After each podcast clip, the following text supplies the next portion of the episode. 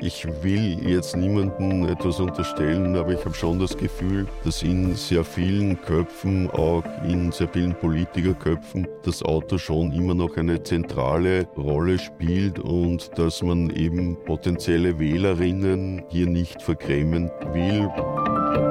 Tauwetter, der Profilpodcast zur Klimakrise.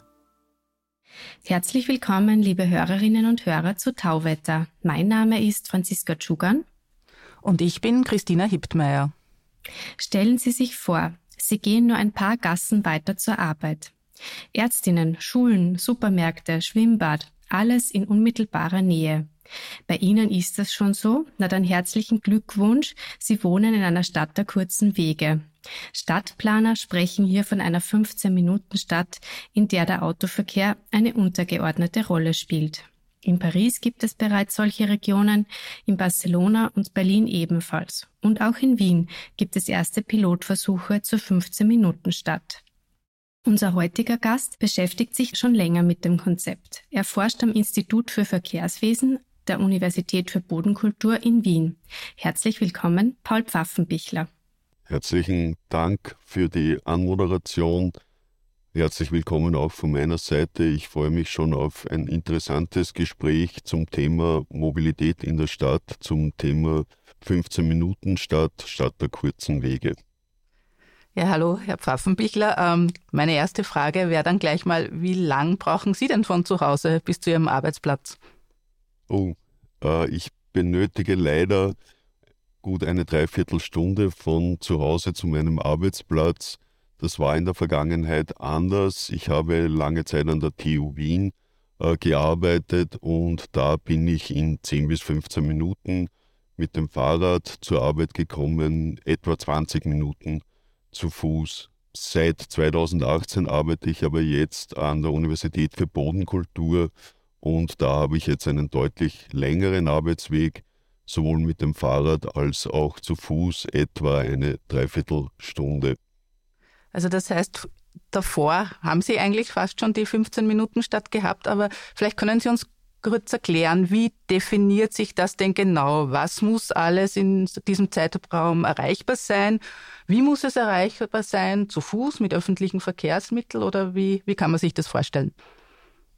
Also grundsätzlich ist äh, das, die 15 Minuten Stadt ja ein Leitbild also es gibt hier keine wirklich fixen Regeln, dass man alles, was man zum Leben braucht, auch in 15 Minuten äh, erreicht.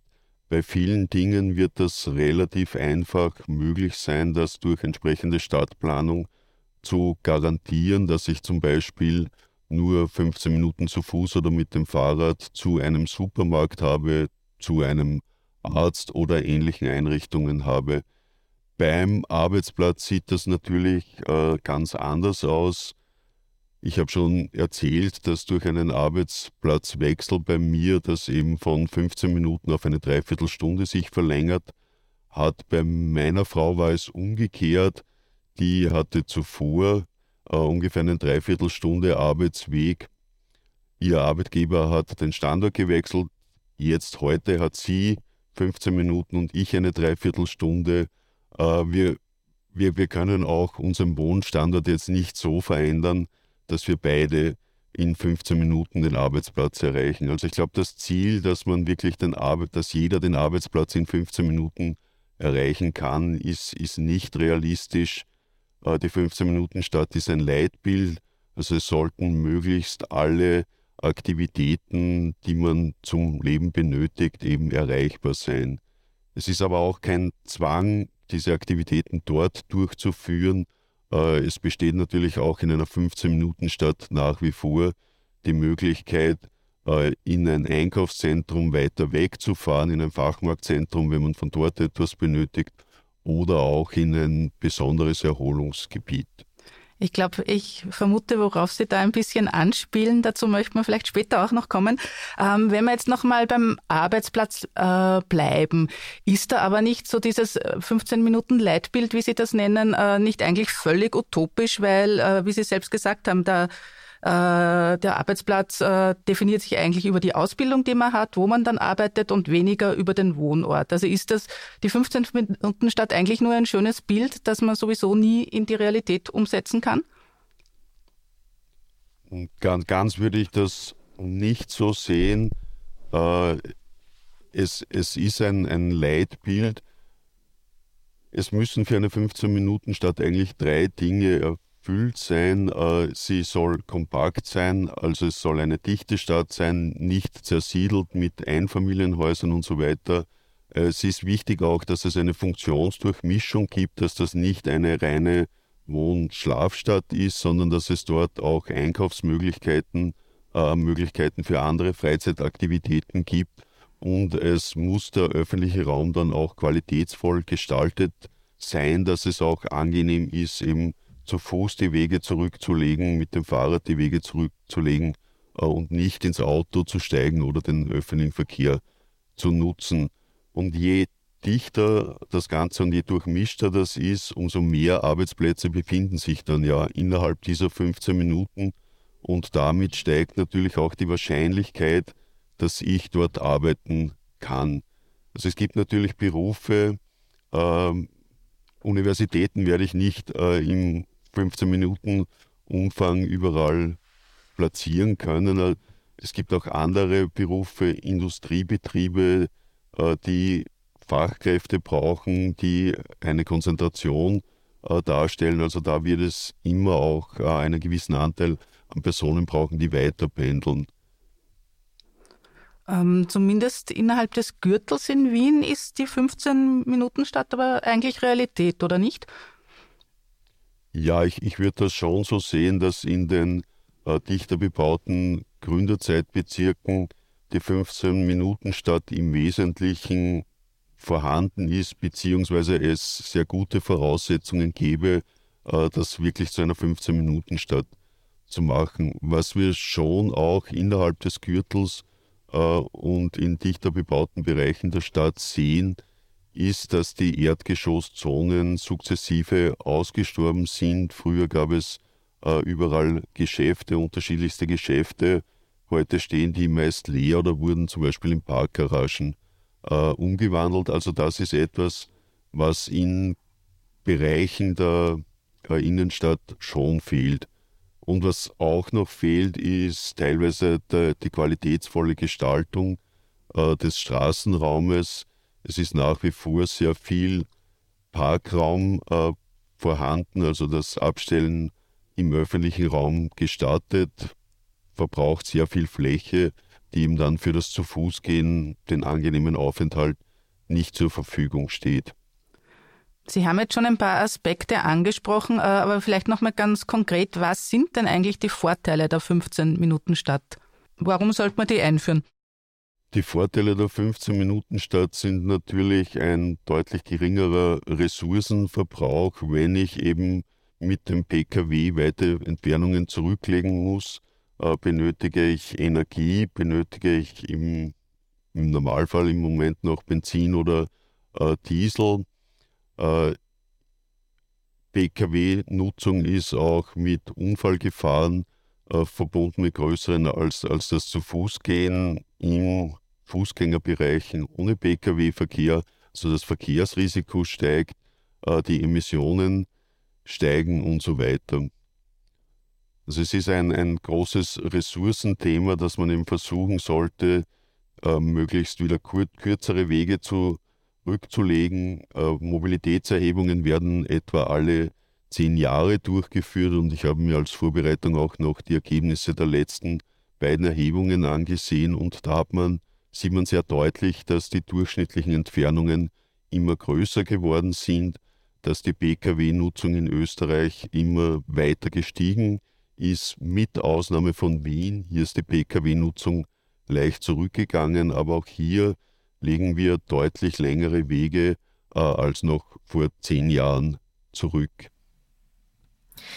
Äh, neben der 15-Minuten-Stadt gibt es noch ein anderes Schlagwort, das man jetzt sehr häufig hört. Äh, das ist das Konzept der Superblocks. Es stammt aus Barcelona. Wie kann man sich, äh, was kann man sich denn darunter vorstellen und wie gut funktioniert das dort in Barcelona? Also ein, ein Superblock ist ein, wie man in Wien sagt, Grätzl, also ein, ein abgegrenzter Bereich von einigen Baublocks. Und im Superblock-Konzept versucht man eben hier den Durchzugsverkehr aus diesem Gebiet hinaus zu bekommen mit verschiedenen Gestaltungsmethoden äh, und den öffentlichen Raum dann auch so umzugestalten, dass der Aufenthalt angenehm wird, dass ähm, das zu Fuß gehen und das Radfahren angenehm wird. Die Zufahrt ist nach wie vor möglich in einem Superblock. Also es können auch alle Adressen, alle Standorte mit dem Pkw erreicht werden. Man kann aber eben nicht durchfahren.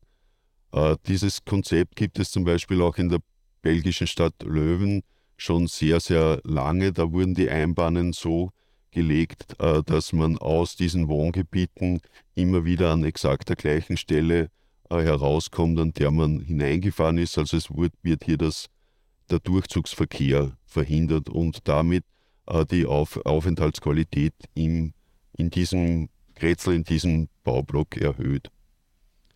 Auch im 10. Bezirk äh, wurde 2022 ein solches Supergrätzl eingerichtet. Wie funktioniert denn das? Also es, es gab da ein, ein Pilotprojekt eben und es gab auch eine Bürgerbeteiligung und ich war nicht direkt involviert äh, in diese Pilotversuche, aber was ich so medial mitbekommen habe, hat das sehr gut funktioniert.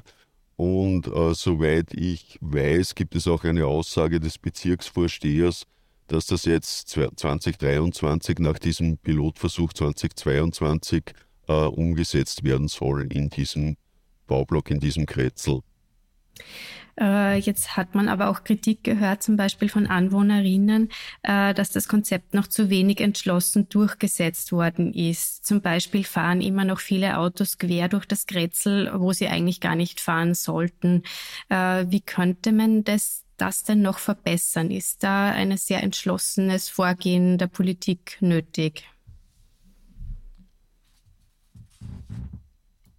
Es ist natürlich äh, ein, ein entschlossenes Vorgehen notwendig. Es ist eine entsprechende bauliche Gestaltung auch notwendig, um äh, ein, eine Durchquerung des Bezirks, den Durchzugsverkehr wirklich zu verhindern. Es war bis jetzt eben nur eine, eine Pilotstudie und der öffentliche Raum wurde ja noch nicht umgebaut. Also hier hat man schon die Möglichkeiten, auch das dann noch zu verhindern. Und natürlich vor allem auch in, in den Anfangsphasen ist auch eine Überwachung äh, notwendig, um hier ein Fehlverhalten eben auszuschließen. Aber grundsätzlich glaube ich, spricht nichts dagegen, dass das funktionieren kann. Ich habe schon erwähnt, dass eben auch die qualitätsvolle äh, Gestaltung in der 15-Minuten-Stadt ein wesentlicher Bestandteil ist. Und das ist natürlich etwas, was man längerfristig äh, planen muss und umsetzen muss, was in so Pilotprojekten halt noch nicht voll umsetzbar ist. Ganz konkret äh, nehme ich an, geht es da um Begrünung, um Sitzgelegenheiten, Freizeitmöglichkeiten oder was genau haben Sie da im Kopf? Genau, es, es geht natürlich auch um, um Begrünung. Also alle äh, Befragungen im Rahmen der Bürgerbeteiligung zeigen auch den großen Wunsch der Bevölkerung nach mehr Grün, äh, ist aber natürlich in einer dicht bebauten Stadt mit zahlreichen Einbauten, die sich auch unter der Straßenoberfläche befinden, schwierig, aber man sollte natürlich versuchen, hier so viel Grünraum als möglich äh, umzusetzen. Auch um den zukünftig steigenden Temperaturen etwas entgegenzusetzen, Beschattung und die Verdampfung äh, kühlen ja den, den öffentlichen Raum und machen dann das zu Fußgehen, die Nutzung des öffentlichen Raums auch wieder angenehmer.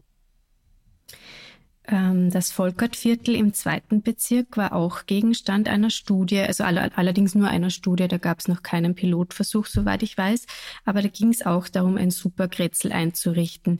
Das Ergebnis, äh, ein Supergrätzl rund um den Volkertplatz wäre eine gute Idee. Ähm, trotzdem oder vielleicht auch gerade deswegen wurde die Studie lange unter Verschluss gehalten. Gibt es in der Politik viele Gegner dieses Konzepts? Also ich, ich, ich bin nicht direkt in die Politik involviert, äh, als Wissenschaftler und interessierter Betrachter hat man schon oft das Gefühl, dass es in der Politik auch Widerstände äh, von verschiedenen Seiten gegenüber vernünftigen äh, städteplanerischen, verkehrsplanerischen Konzepten gibt. Was genau der Grund war, warum äh, die Studie zum Volkermarkt hier unter Verschluss gehalten wurde, kann ich leider nicht sagen.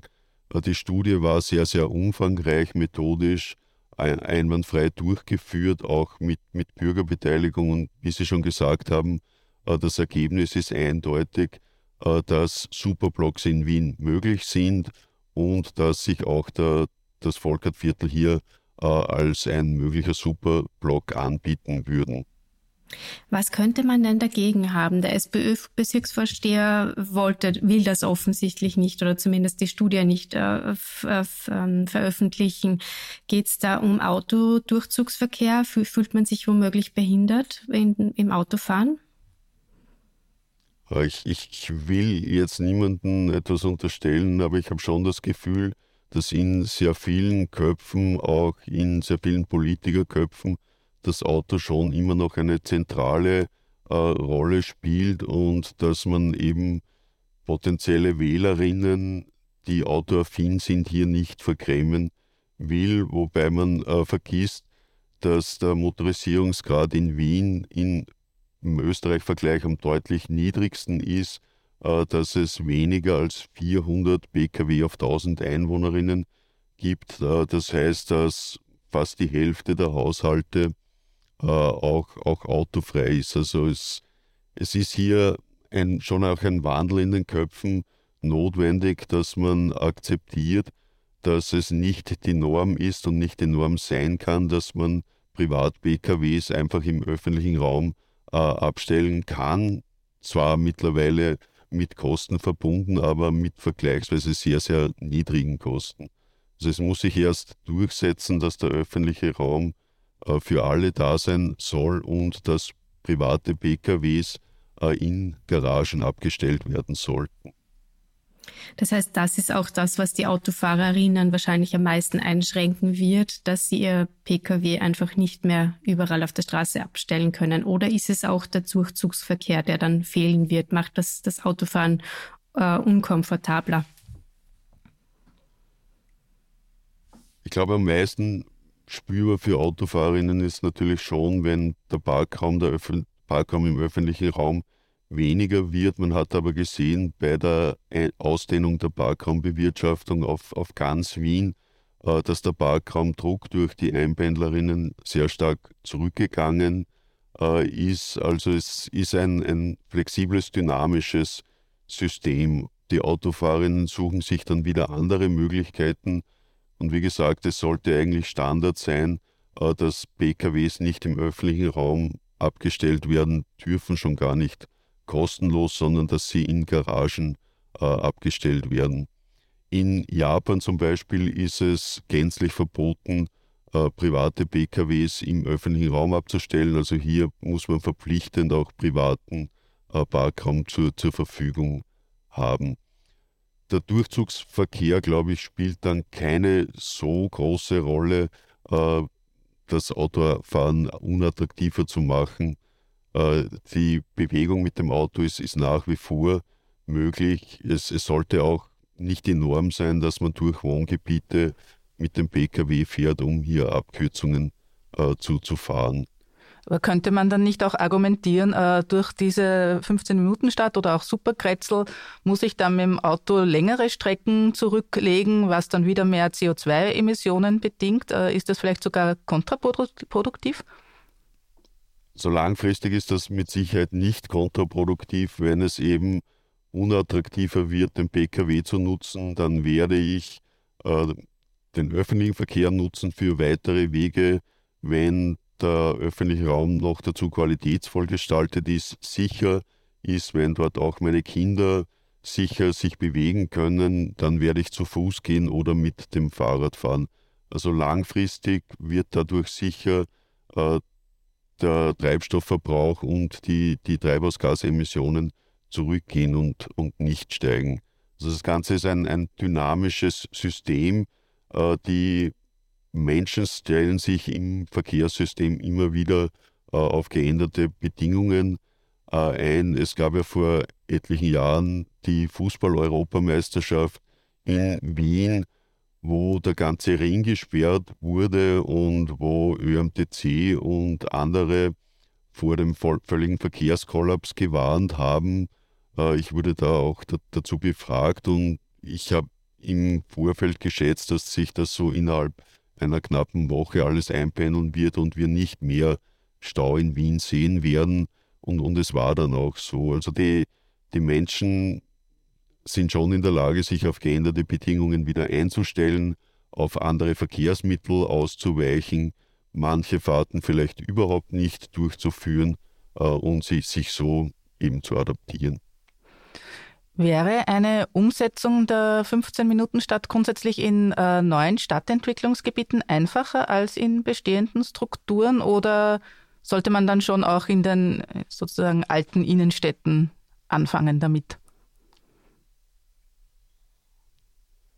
Also ich, ich glaube, dass es in beiden äh, Siedlungstypen gleich leicht oder gleich schwer wäre, das, das umzusetzen. Also im, in Neubaugebieten hat man natürlich äh, gestalterischen Spielraum, wie man äh, den Straßenraum dem dimensioniert von Haus aus. Allerdings hat man auch im, im dicht bebauten äh, Gebiet von historisch war die Stadt eine, eine Fußgängerstadt und die äh, Entwicklung der historischen Stadtkerne hat sich an der Fußgängergeschwindigkeit orientiert und eine eigentlich sehr, sehr attraktive Gestaltung zustande gebracht. Auch immer wieder Abwechslung äh, mit Plätzen, was für Fußgänger sehr angenehm ist, wenn sich die Blickperspektiven immer wieder äh, ändern. Ich bin mir nicht ganz sicher, ob man in Neugebau Neubaugebieten diese Gestaltungs- Qualität äh, wirklich wieder zustande bringt. Also innerstädtisch ist die große Schwierigkeit und das große Hindernis im Moment, dass man eben wirklich die abgestellten PKWs rausbekommen würde, äh, dass man Raum hier frei bekommt für andere Nutzungen. Äh, innerstädtisch im dicht bebauten Bereich ist es natürlich schwierig, äh, hier wirklich grün äh, anzusiedeln, Bäume zu pflanzen und so weiter. Das ist wieder in Neuge Neubaugebieten natürlich leichter möglich. Den entsprechenden politischen Willen vorausgesetzt, denke ich, dass es sowohl innerstädtisch äh, als auch in Neubaugebieten eigentlich umsetzbar ist und relativ leicht technisch relativ leicht umsetzbar sein sollte. Jetzt haben wir gesehen, während der Pandemie hat der, äh, der Trend zum Wohnen im, im Speckgürtel oder auch am Land äh, zugenommen. Ähm, es ist, wenn ich das so richtig raushöre, ist das jetzt keine Entwicklung, die Sie jetzt sehr befürworten würden, oder? Nein, das, das ist eine Entwicklung, die äh, kontraproduktiv ist, äh, die aus, aus Ressourcensicht äh, abzulehnen ist die aber sehr, sehr stark natürlich auch mit der, mit der Raumordnung zusammenhängt und von der Raumordnung getrieben äh, wird und wo sich in den letzten Jahrzehnten, also in der Raumplanung ist das schon lange bekannt, dass das ein sehr großes Problem ist und dass eines der Probleme ist, äh, dass die Raumordnungskompetenz eben auf der Gemeindeebene, auf der Bürgermeisterebene äh, angesiedelt ist. Ähm, Einfamilienhäuser benötigen irrsinnig viele Flächen, benötigen auch sehr viel Infrastruktur zur Erschließung, viel mehr als, als innerstädtisch. Äh, also aus, aus Ressourcensicht äh, sind Einfamilienhaussiedlungen und das Absiedeln in den Speckgürteln natürlich überhaupt nicht wünschenswert und sollen von der Politik eigentlich verhindert werden. Allerdings traut sich hier niemand wirklich drüber. Also die Raumplaner fordern ja schon lange, dass die Raumordnungskompetenz von der Gemeindeebene auf höhere Ebenen äh, angehoben gehört. Aber jede politische Partei hat irgendwo Bürgermeister und damit diese Kompetenz in ihrem Bereich. Und hier hat eben keiner äh, eine Motivation, das auch wirklich zu verändern. Und diese, also Einfamilienhäuser äh, sind ja eigentlich genau das Gegenteil auch von, von den 15-Minuten-Städten.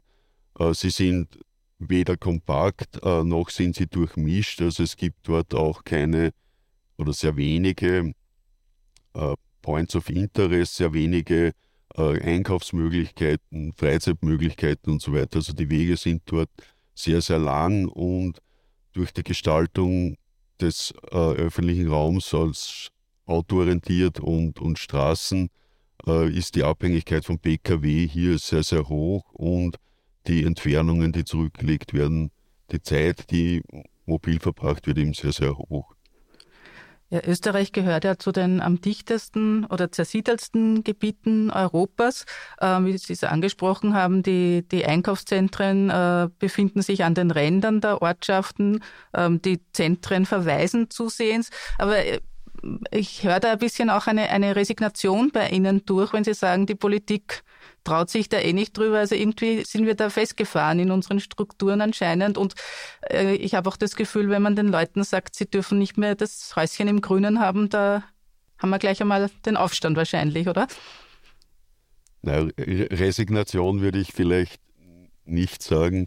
Also die politischen Situation ist also, es, es ist mit Sicherheit schwierig, das wirklich zu ändern.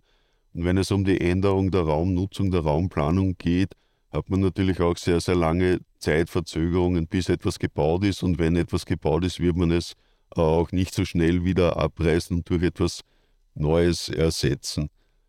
Und es, es ist sicher auch politisch extrem schwierig, hier wirklich substanziell etwas zu ändern.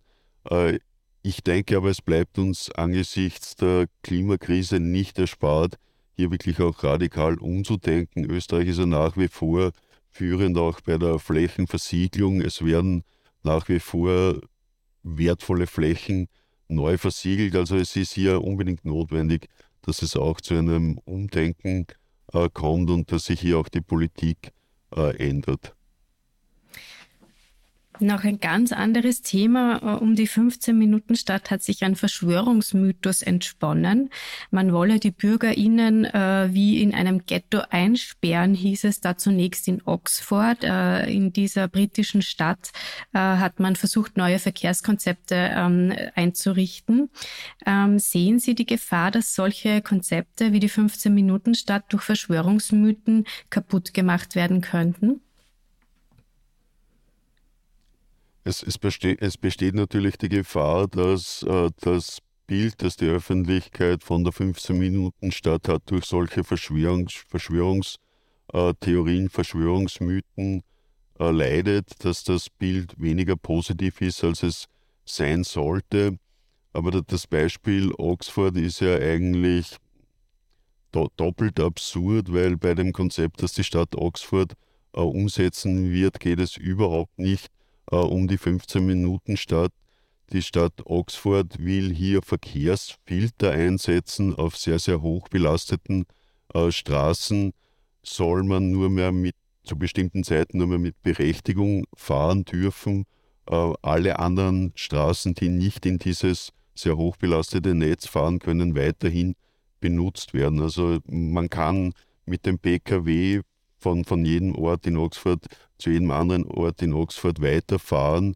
Es geht nur darum, hier eben sehr hoch belastete Straßenabschnitte zu entlasten. Wie gesagt, hat überhaupt nichts mit der 15-Minuten-Stadt zu tun und auch die 15-Minuten-Stadt äh, hat nichts damit zu tun, dass man versucht, die Bürgerinnen hier in bestimmten Kretzeln einzusperren, dass sie dort nicht mehr hinaus dürfen. Äh, es, die, die Bürgerinnen haben in der 15 Minuten Stadt eigentlich die volle Wahlfreiheit. Sie haben ein attraktives Wohnumfeld und können dieses nutzen. Und da es attraktiv ist, werden sie es äh, auch nutzen. Sie haben aber nach wie vor die Möglichkeit, äh, mit dem Pkw zu, zuzufahren und natürlich auch wieder wegzufahren und auch andere Ziele an, anzusteuern und ihre Aktivitäten äh, auch gänzlich woanders zu setzen. Also es ist wirklich eben eigentlich eine doppelt falsche, doppelt absurde Interpretation dessen, was die 15 Minuten Stadt äh, sein soll und äh, dessen, was die Stadt Oxford hier eigentlich plant. Logik war, glaube ich, noch nie so äh, der Grundsatz hinter Verschwörungstheorien. Vielen Dank fürs Kommen. Das war Paul Pfaffenbichler vom Institut für Verkehrswesen an der Universität für Bodenkultur in Wien. Wir würden uns freuen, wenn Sie uns auf Twitter unter Profil Tauwetter folgen würden.